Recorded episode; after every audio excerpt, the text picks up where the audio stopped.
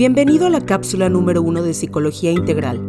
Hoy platicamos sobre un tema que es de suma importancia para comprender cómo es que los seres humanos creamos conexiones con otros seres humanos y éstas se vuelven indispensables para nuestra estabilidad emocional. El tema es la dependencia emocional.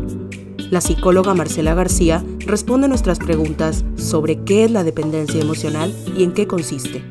No te despegues.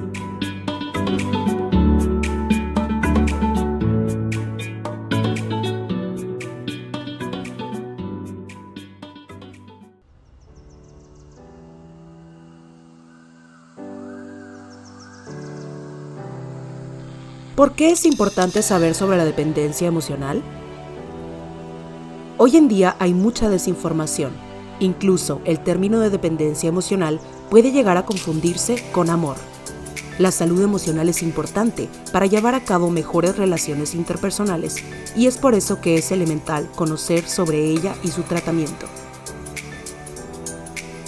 ¿Qué es la dependencia emocional?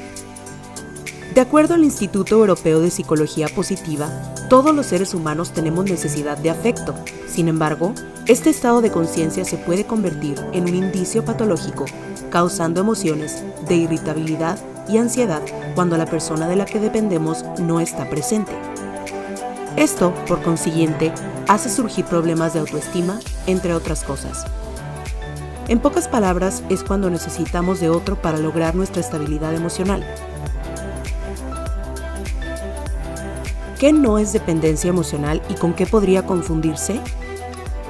No es dependencia emocional cuando hay un apego seguro, es decir, cuando existe un estilo seguro de apego que está asociado con proyecciones positivas tanto de uno mismo como de los demás. Las personas que entran en este rubro cuentan con alta autoestima y son capaces de formar y mantener relaciones íntimas sin dificultad. No obstante, la dependencia emocional se puede confundir con amor romántico, en el caso de relaciones de pareja, o ayuda incondicional en caso de otras relaciones interpersonales.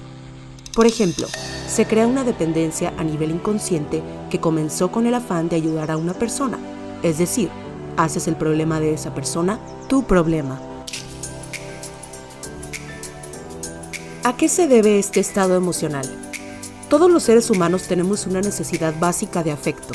Al nacer, conocimos este tipo de amor físico y de atenciones. Entonces, todo comienza aquí. Saber delimitar es la tarea de todo ser humano, dependiendo del tipo de apego que recibió en la infancia.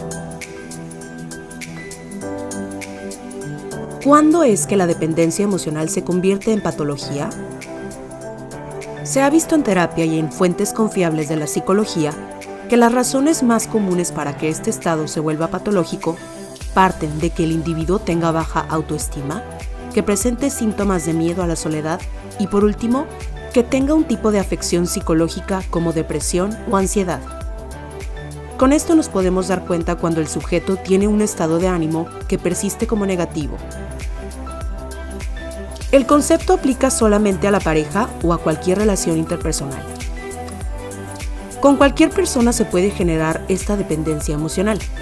Existen varios teóricos que hablan sobre la posibilidad de una dependencia hacia objetos, cuando hay una angustia previa o una post-ansiedad.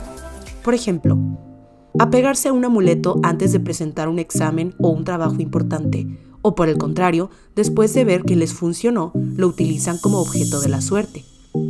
Esto es muy común en los niños. Cuando hay desapego de los padres, son más susceptibles a cargar con su peluche o una colcha, debido a la ansiedad que experimentan por la ausencia de los padres.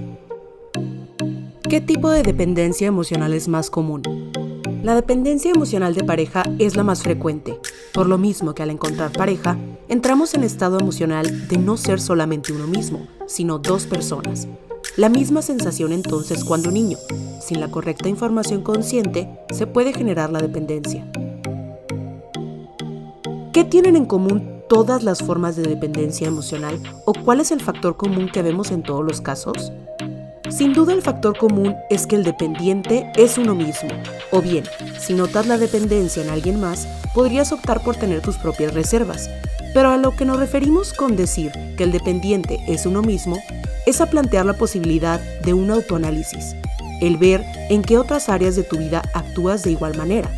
porque el estado es de conciencia y la conciencia es una sola. Los factores comunes, como ya mencionado, son las emociones de irritabilidad y ansiedad, cuando la persona o el objeto del que dependemos no está presente. ¿Cómo sé si estoy dependiendo emocionalmente de algo o alguien? Cuando hay presencia de los síntomas, es decir, cuando estés en la situación de no poder estar separado de esa persona, de tener el control incluso de lo que está haciendo. De igual modo, revisa cómo te sientes cuando la persona no está. ¿Te sientes triste? ¿Desesperado? Hay que buscar la autorregulación emocional y el apoyo de un experto para poder entender mejor lo que nos está pasando. Hay que recordar que todos somos únicos. Nuestra historia es distinta, por lo tanto, el origen de nuestras emociones también es distinta para cada quien. ¿Cómo puedo tratar este estado de conciencia para que no me afecte emocionalmente? Trabajando en tu autoestima y en tu autoconcepto. Por ejemplo, una manera explicada en terapia es la metáfora sobre la figura de barro. Cuando el paciente llega a terapia, viene con una figura ya hecha, formada por todas las experiencias que tuvo previo a su visita, su niñez, su adolescencia, sus padres, maestros o amigos.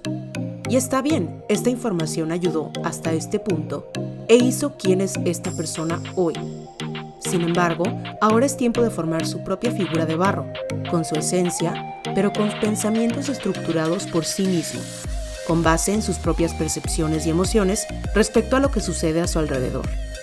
Es tiempo de tomar decisiones conscientes que le lleven a la autorrealización.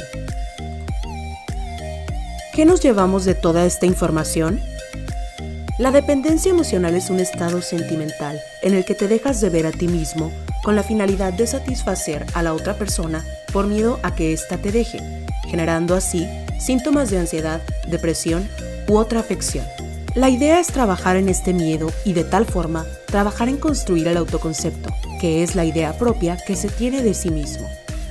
Hay que recordar nuestra unicidad como ser humano y que la decisión de compartir la vida con alguien más sea eso, una decisión y no una dependencia.